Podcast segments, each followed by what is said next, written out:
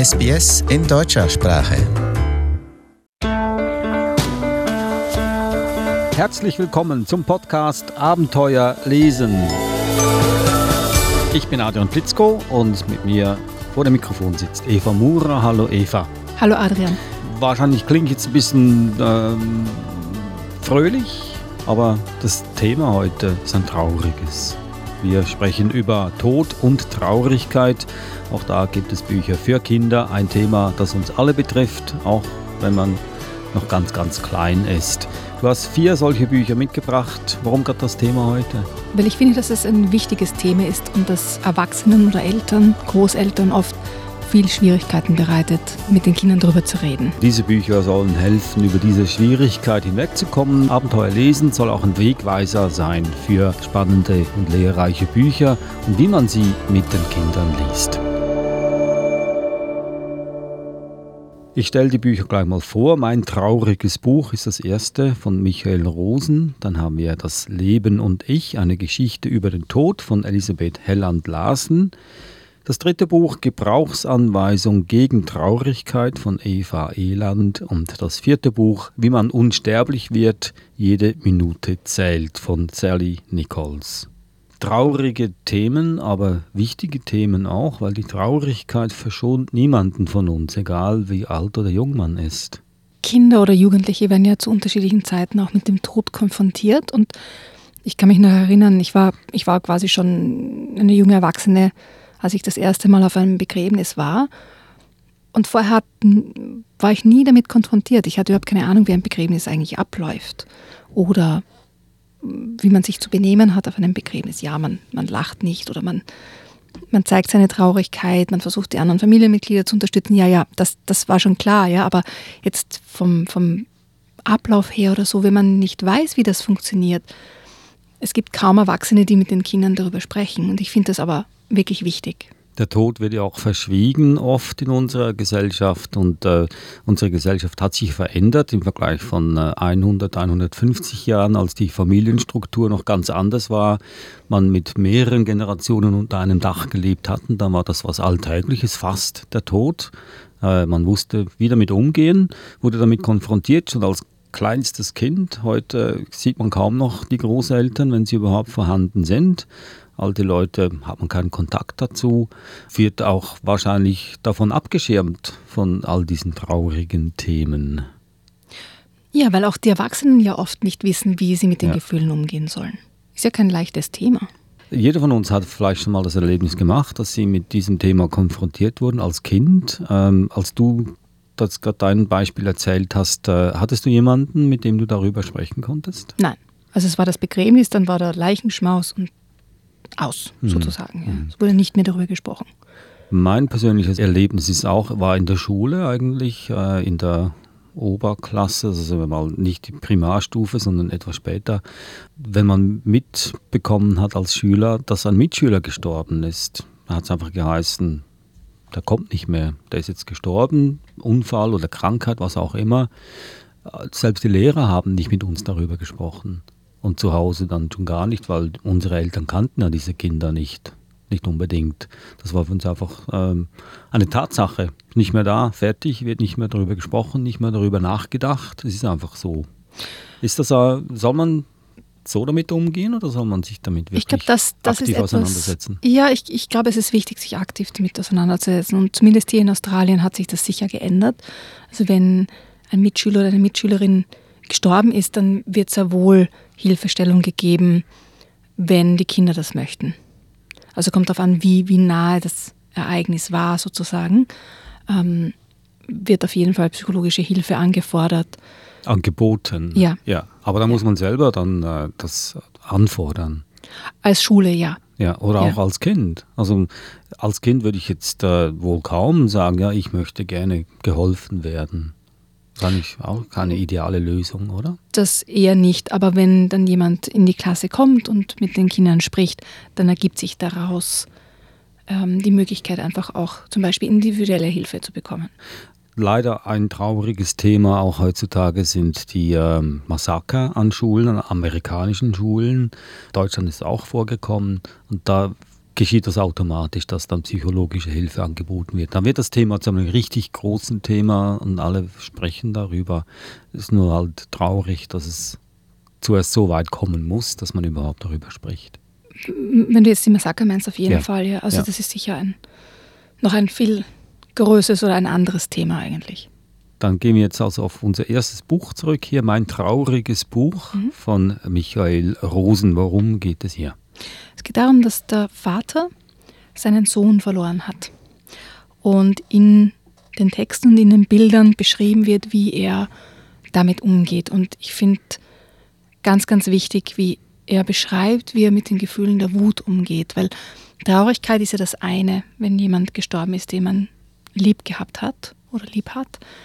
Aber was viele und gerade für Kinder zum Beispiel wichtig ist, dass die oft ja auch sehr wütend sind, dass sie allein gelassen werden von diesem Menschen, der gestorben ist, ja, aus, aus ihrer Sicht. Ja. Und oft hat diese Wut dann keinen Platz oder es wird dieser Wut kein Platz eingeräumt, weil man darf ja nicht wütend sein, muss ja traurig sein. Und das ist etwas, was für Kinder oder auch für Erwachsene einfach schwer auszuhalten ist. Hm. Und Aber das jetzt- greift dieses Buch auf. Aber halt, du sagst, es ist eine Geschichte eines Vaters, der seinen Sohn verliert oder verloren hat. Warum soll ich als Kind das lesen, was mein Vater darüber denkt und fühlt? Da kann ich mich nicht damit identifizieren. Ich denke mir schon, dass die Kinder sich nicht mit der Person des Vaters jetzt identifizieren können, aber mit den Gefühlen sehr wohl. Ich denke mir, es ist einfach ein, eine Figur, die, die das symbolisiert, wo man sich über den Text und über die Bilder identifizieren kann. Ich lese einfach ein Stückchen vor und dann wird es klarer. Also auf der ersten Seite ist äh, quasi eine Zeichnung mit einem lächelnden Mann. Das bin ich. Sehr traurig. Vielleicht meinst du, ich sehe hier glücklich aus. Aber ich bin wirklich traurig. Ich tue nur so, als ob ich glücklich wäre. Denn ich glaube, die Leute mögen mich nicht, wenn ich traurig aussehe. Manchmal ist traurig sehr groß. Es ist überall, ganz um mich herum. Dann sehe ich so aus wie hier und ich kann gar nichts dagegen tun. Am traurigsten bin ich, wenn ich an meinen Sohn Eddie denke. Er ist gestorben. Ich liebte ihn sehr. Aber er ist trotzdem gestorben. Manchmal bekomme ich eine richtige Wut deswegen. Dann sage ich mir, was fällt ihm ein, einfach so zu sterben? Was fällt ihm ein, mich so traurig zu machen? Aber er antwortet nicht, denn er ist nicht mehr da.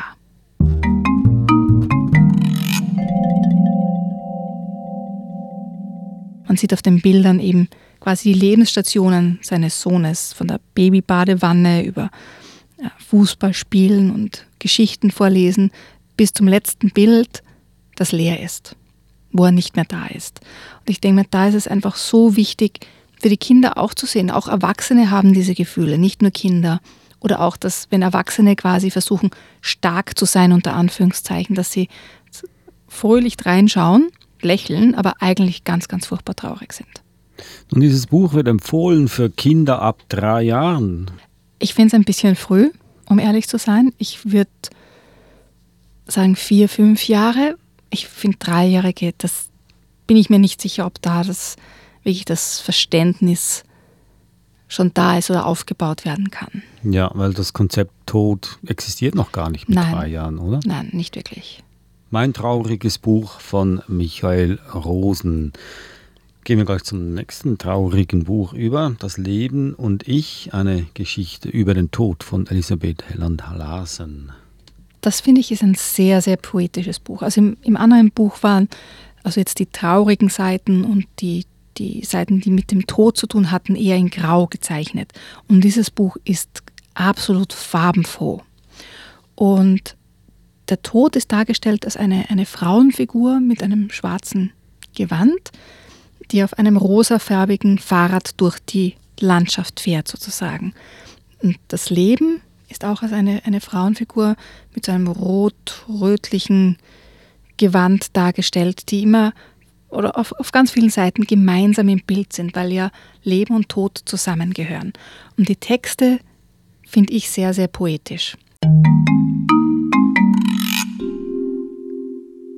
Ich bin der Tod, ein Teil des Lebens, ein Teil der Liebe und ein Teil von dir. Ich bin der Tod, so wie das Leben Leben ist, bin ich der Tod. Manche Menschen zünden Kerzen an, wenn sie mich kommen sehen. Andere ziehen die Gardinen zu und hoffen, dass ich vorübergehe. Ich treffe auch jene im Bauch, die noch nicht geboren sind. Ich erzähle ihnen alles über Schmetterlinge, Löwenzahn und Bäume. Über Schneeflocken und das glucksende Meer, wie es sich an nackten Zehen anfühlt, über die Liebe und darüber, in den Herzen der anderen weiterzuleben. Sie sehen mich an, mit Augen klüger als meine, als wüssten sie längst alles, was man wissen kann. Das Leben und ich sind in allem, das einen Anfang hat und ein Ende.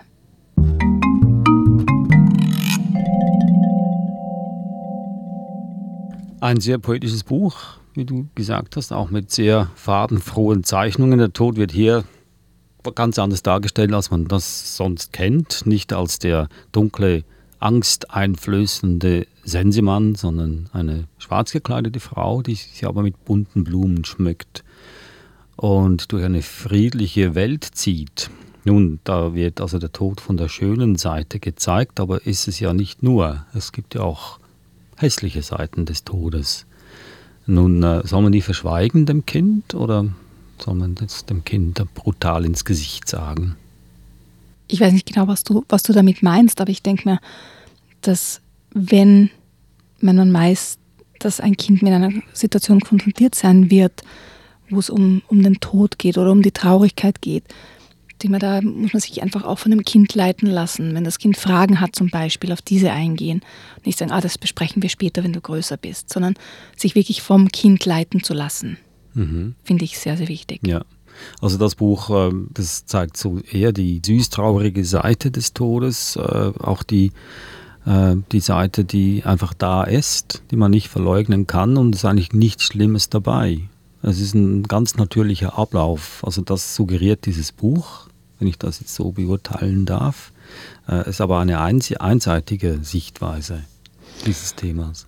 Ja, aber es ist genauso einseitig wie im vorigen Buch mit der Wut, die der Traurigkeit folgt. Ja. Mhm. Ich denke mir, es gibt zu dem Thema einfach ganz, ganz viele Perspektiven und es ist wichtig, das auch aufzuzeigen, dass es verschiedene Perspektiven gibt, mhm. dass es okay ist, traurig zu sein, wütend zu sein, aber auch zu erleben, dass der Tod dazugehört. Ja. Also das ist eine, eine Tatsache, ja, dem keiner von uns entrinnen kann. Nichts auf der Welt ist ewig. Ja, also wäre gut als Kombination, also wenn man jetzt wie gesagt, das erste Buch hätte mal ein trauriges Buch. Wäre schön, auch dieses hier zu haben, das, wie gesagt, den Tod von einer ganz anderen Perspektive zeigt. Schönes Buch. Ja. Das Leben und ich, eine Geschichte über den Tod.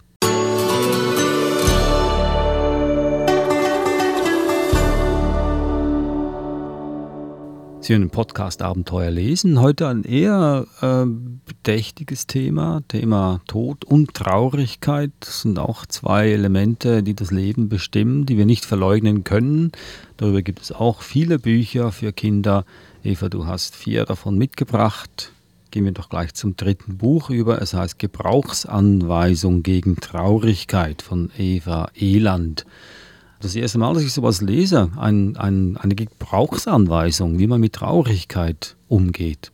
Wenn man traurig ist, hört man oft, ach komm, geh mit und dann wirst du wieder fröhlich sein oder vergiss deine Traurigkeit, konzentriere dich auf das Jetzt und so weiter.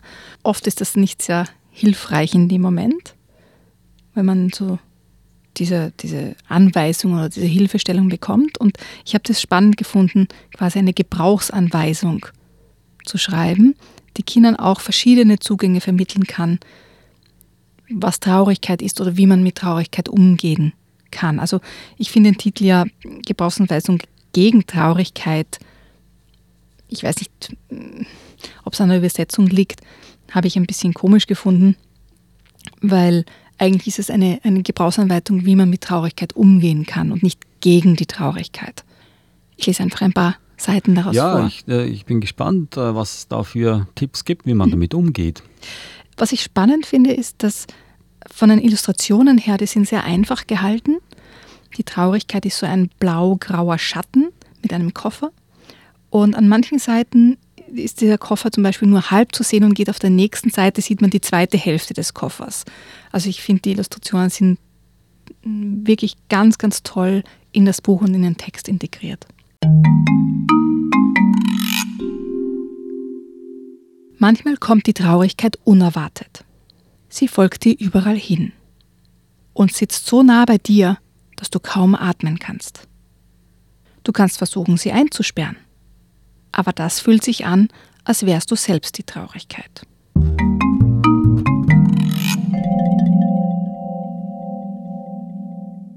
Also werden verschiedene Möglichkeiten beschrieben, die Traurigkeit loszuwerden sozusagen, ja, oder was die Traurigkeit auch bewirkt. Zum Beispiel eben, wenn du, ähm, wenn du auf der Couch sitzt und die Traurigkeit kommt über dich sozusagen, beugt sich über dich drüber und dass man sich so ganz eingeengt fühlt und wenn man versucht, dann die Traurigkeit wegzuschubsen und wegzusperren und nicht mehr daran zu denken, dass es dann eigentlich ähm, oft schlimmer wird als zuvor, ja, weil man sich irgendwie noch mehr eingenommen fühlt von der Traurigkeit. Und so gibt es im, im Buch ganz viele verschiedene Perspektiven, wie sich Traurigkeit anfühlen kann und was man mit der Traurigkeit auch tun kann. Und das habe ich einfach ganz, ganz schön gefunden, wie das sowohl im Text als auch in den Illustrationen umgesetzt wurde. Es erinnert mich an das Buch vom australischen Autor Sean Tan, Der rote Baum. Da geht es auch um Traurigkeit, Depression. Äh, er geht das etwas anders an. Er gibt keine Gebrauchsanweisung, wie man damit umgeht. Er beschreibt eher die Gefühle und bebildert sie und gibt so die Hoffnung quasi, dass da am Schluss doch alles wieder gut wird. Also die Bilder ziehen einen durch die ganze Perspektive oder die ganze Bandbreite der Traurigkeit. Hier gibt es doch schon eher Tipps, wie man damit umgeht. Also hier wird auch mal irgendwo auf einer Seite empfohlen, dass man einen Waldspaziergang machen soll. Je länger, desto besser. Das ist so eine psychologische Ansichtsweise, ja? Ja, durchaus. Also Gebrauchsanweisung. Ja. Also einfach Ideen zu geben, was man mit der Traurigkeit tun kann. Nun ist es aber ein Buch, das ein Kind immer wieder sich angucken möchte, oder ist es ein Buch, das man vielleicht einmal dem Kind gibt, wenn es aus irgendwelchen Gründen ständig traurig ist und man möchte damit, dass es sich wieder besser fühlt, aber es ist kein in dem Sinn aufbauendes Buch oder aufbauende Geschichte. Also es ist sicher kein Geschichtenbuch, sondern ein Buch, das man hernimmt, wenn man traurig ist und gerade keine Idee hat, was man tun kann mit der Traurigkeit. Also ein Buch, das man äh, so quasi in der Notfallapotheke aufbewahrt. Neben, Sozusagen, ja. ja. Okay, genau. Gebrauchsanweisung gegen Traurigkeit. Warum nicht? Von Eva Eland. Nun haben wir das letzte Buch hier, Wie man unsterblich wird, jede Minute zählt, von Sally Nichols. Nun, das äh, hört sich etwas zuversichtlicher an. Ist es auch so? Ähm, naja, also es geht um Sam.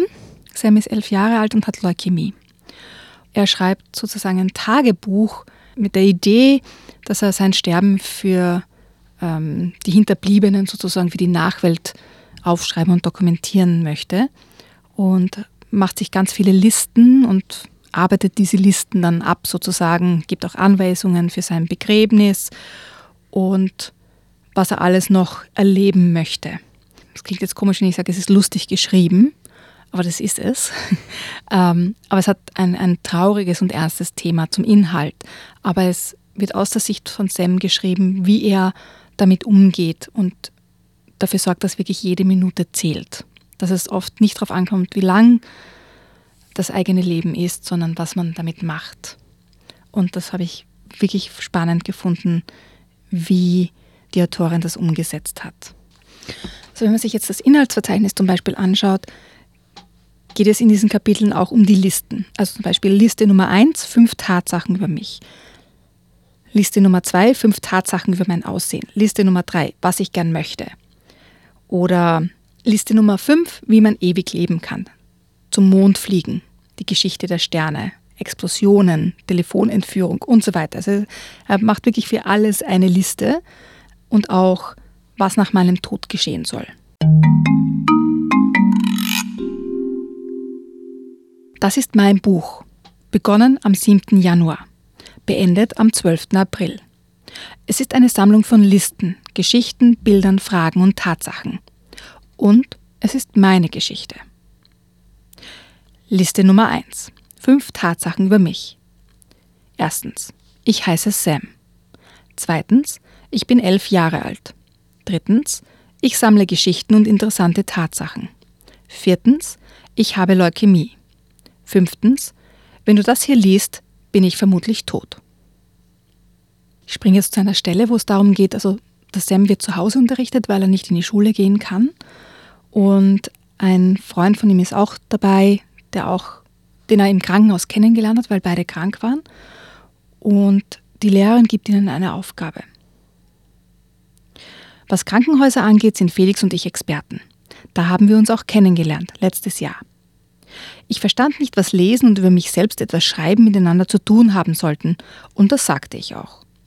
In Büchern geht es immer um Kinder, die die Welt retten oder solche, die in der Schule verprügelt werden. Über uns würde ja keiner schreiben.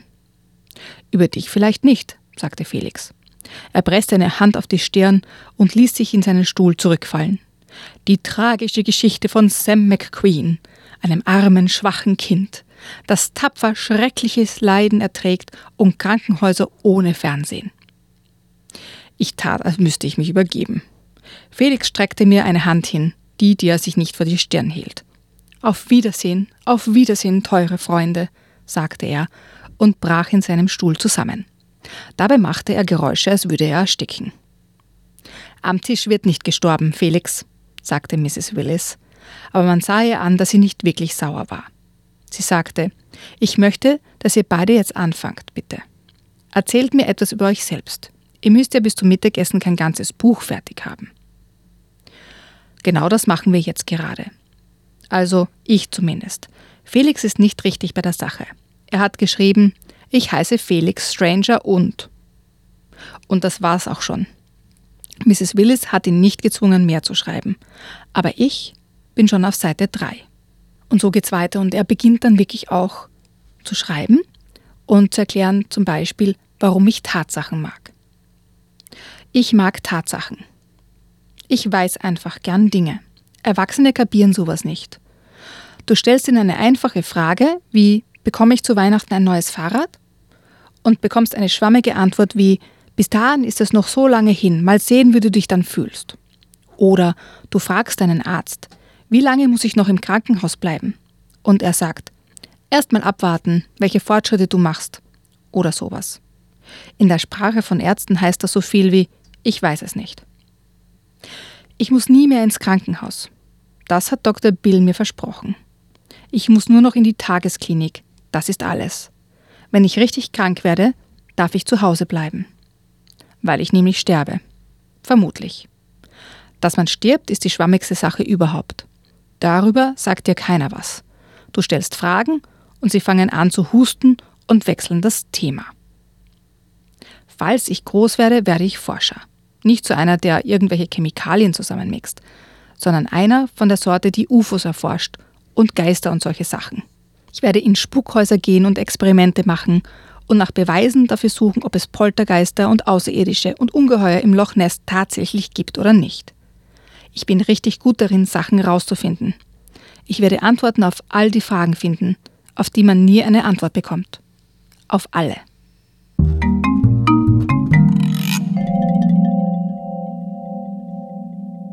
Das war ein Ausschnitt aus dem Buch Wie man unsterblich wird. Jede Minute zählt. Äh, stirbt er am Schluss? Weißt, dass ich dir diese Frage nicht beantworten werde. Nein. Ja, ich gehe mal davon aus, dass er sterben wird. Darum geht es ja in diesem Buch, in diesem Thema, um Tod und Traurigkeit. Kein schönes Thema, äh, nicht unbedingt schön. Also die Menschen scheuen sich vor diesen Themen, vor Tod und Traurigkeit, aber auch wenn man versucht, sie auch die schöne Seite, die weniger hässliche Seite zu zeigen, ist trotzdem ein Thema, von dem man am liebsten die Finger lassen würde. Als Autor würde ich jetzt zum Beispiel das Thema nicht anpacken, weil ich davon ausgehen muss, dass es kein Bestseller wird, weil niemand sich mit dem Tod auseinandersetzen möchte. Ist ja gut, dass es diese Bücher gibt, aber ist eher eine selbstlose Angelegenheit, als äh, versuchen, ihr ein Geschäft zu machen. Das ist jetzt vielleicht meine, meine rosarote Brille-Sicht. Ja? Mhm. Ich denke mal, als Autor oder Autorin schreibst du die Bücher, die du vielleicht auch gerne lesen möchtest oder möchtest deine Kinder zu lesen haben. Und denkst. Ja, das ist ein Thema, das dir sehr nahe liegt. Ja. Kann ja sein, dass dieser Autor jemanden verloren hat, der ihm sehr nahe stand und deshalb dass diese Geschichte aufschreibt für andere, mit anderen Kindern oder Menschen damit äh, besser umgehen können. Ist ja gut so. Aber trotzdem ist ein Thema, man kann es noch so schön darstellen, es ist trotzdem ein Thema, vor dem man sich scheut, das lieber die Augen verschließen möchte. Absolut, ja. Aber wie gesagt, zum Beispiel eben dieses letzte Buch, auch wenn es um, um ein, ein so ein trauriges Thema gibt, also ich, mich als, als Mama, ich, ich finde es immer furchtbar, über Kinder zu lesen, die sterben, ja. Also das, Ja. das berührt mich einfach, ja. Aber trotzdem ist dieses Buch lustig geschrieben. Ja? Also Mhm. aus Sicht von Sam, er nimmt das jetzt nicht so, dass es er, er kennt kein anderes Leben sozusagen, ja. Und für ihn zählt, dass er das Leben ausschöpft und auskostet und auf eine lustige Art und Weise und es genießt. Und ich denke mal, das ist schon auch eine wichtige Botschaft in diesem Buch. Ja, eine Botschaft, die ganz bestimmt rüberkommt. Ich habe hier ein, eine kleine Kritik von der Zeitschrift Die Zeit, die sagt, eine Geschichte vom Sterben, die voller Lebensfreude ist. Schon mal diese Darstellung ist eine ganz eigenartige. Besser kann man Kindern nicht erklären, dass im Leben jede Minute zählt. Und äh, wenn es darum geht, dann ist es sicher auch ein Buch für Erwachsene und nicht nur für Kinder. Das waren sie, also die Bücher heute über das Thema Tod und Traurigkeit. Es war doch nicht so schlimm, wie ich befürchtet hatte. Äh, etwas Hoffnung ist da doch noch zurückgeblieben. Ich liste sie nochmals auf. Das erste war Mein trauriges Buch von Michael Rosen im äh, Verlag Freies Geistesleben erschienen. Das zweite Buch Das Leben und ich, eine Geschichte über den Tod von Elisabeth Helland Larsen erschienen im Kleine Gestalten Verlag. Dann hatten wir noch Gebrauchsanweisung gegen Traurigkeit von Eva Eland im Hansa Literaturverlag erschienen. Und das letzte Buch Wie man unsterblich wird, jede Minute zählt von Sally Nichols, erschienen im DTV. Eva, ich hoffe, dass wir wieder mal ein, ein, ein lustiges Thema haben werden. Bestimmt. Aber wie gesagt, es sind Themen, über die wir, die wir nicht verleugnen können, die einfach halt da sind und zum Leben gehören. Und es wichtig ist, dass wir als Erwachsene uns mit den Kindern zusammensetzen bei Ja. diesen Themen und sie nicht alleine lassen. Wir wollen Sie auch nicht alleine lassen mit diesem Podcast. Teilen Sie doch diesen Podcast mit Ihren Freunden, mit Ihrer Familie oder mit Ihrem Arbeitgeber. Sagen Sie es weiter, was Sie gehört haben und was Sie daraus gelernt haben. Sie finden uns überall auf allen Podcast-Portalen, den Podcast Abenteuer lesen. Wir haben auch einen Blog, abenteuer-lesen.com und sonst finden Sie uns auch auf unserer Webseite sbs.com.au-german. Bis zum nächsten Mal. Ich bin Adrian und sage Tschüss, Eva. Servus, Adrian.